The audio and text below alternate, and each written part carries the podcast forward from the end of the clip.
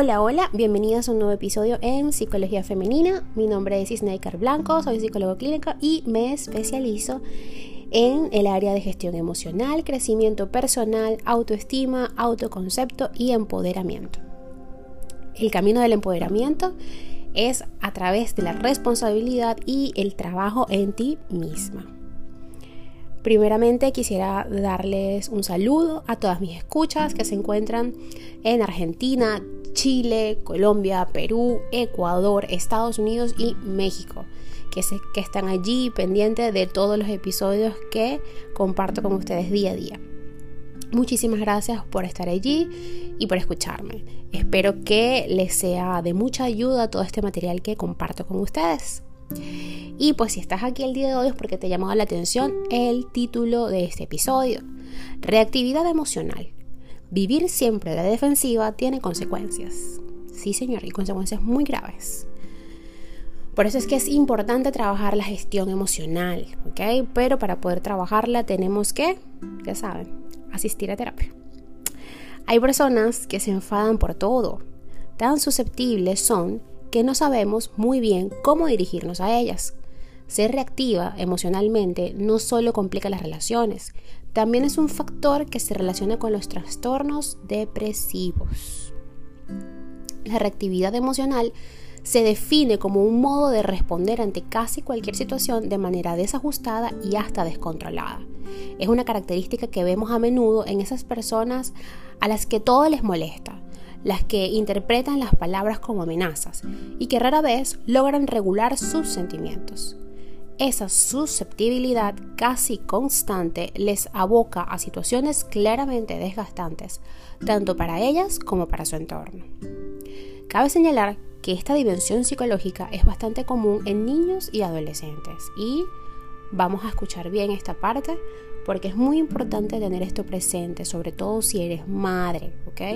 Hay muchas mujeres que llegan a terapia y pues llegan con este temor de no poder, de no saber, mejor dicho, ser una buena madre, de no querer transmitirle a sus hijos todas sus carencias, ¿ok? Y para dejar de hacer eso, en vez de preocuparse, mejor es ocuparse en trabajar en uno mismo para que podamos tener herramientas de afrontamiento y enseñarles estas herramientas a nuestros hijos. Cuando aún estos niños y adolescentes no se en ellos no se ha sentado una adecuada regulación emocional, así como la autoconciencia y el control de la frustración o el peso insondable del ego, del ego y del orgullo, es común derivar en estas realidades conductuales tan problemáticas. Así, y en caso de no lograr una buena competencia en todas estas dimensiones de manera temprana, tendremos adultos con comportamientos y actitudes claramente patológicas. Es más, son muchos los estudios que nos señalan la estrecha relación entre la reactividad emocional, la depresión e incluso en las conductas adictivas. ¿Qué es la reactividad emocional y cómo se manifiesta? Pues les comenté anteriormente que es un constructo psicológico que se vincula de manera directa con la desregulación emocional. Son esas situaciones en las que alguien responde ante su entorno de manera impulsiva, sin calibrar emociones, sin racionalizar sentimientos, pensamientos o conductas. Cabe señalar que esta característica aparece con elevada frecuencia en ciertos trastornos de personalidad.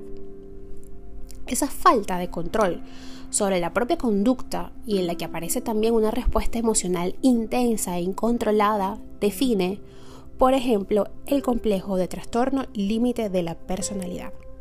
Ahora bien, es importante recalcar que en buena parte de los casos esa reactividad es el resultado de múltiples factores ambientales. Los entornos desadaptados o las familias con nulas habilidades educativas, por ejemplo, pueden ser el origen en ocasiones de estas realidades psicológicas. Por un momento pensemos lo que debe ser vivir en una mente que todo se percibe como una amenaza.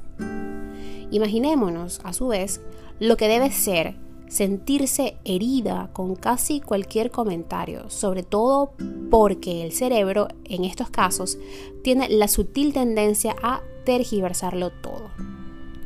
En dichas circunstancias es muy común estar a la defensiva, respondiendo ante cualquier circunstancia de manera intensa y desproporcionada.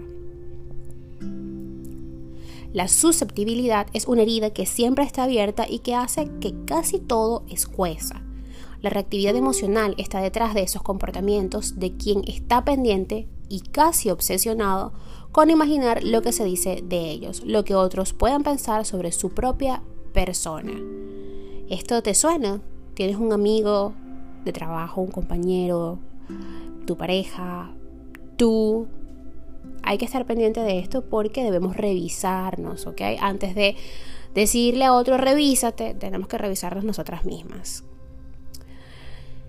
estar supeditados a cada segundo al que dirán de mí, al que opinarán los demás sobre cómo soy o lo que hago, les aboca a estas personas a un sufrimiento casi constante.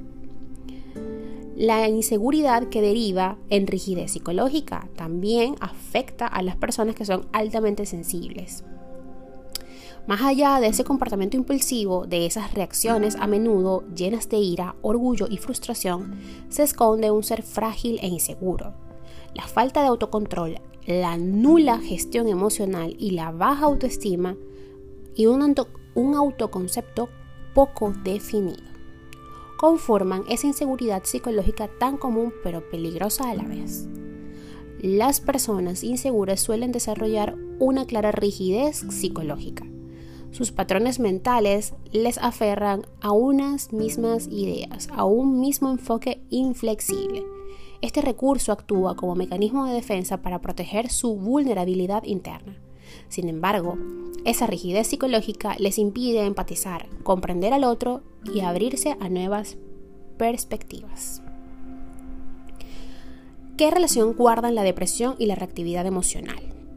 Como les dije anteriormente, la reactividad emocional que no se maneja, que acompaña a la persona de manera constante a su interacción cotidiana deriva a menudo en trastornos mentales.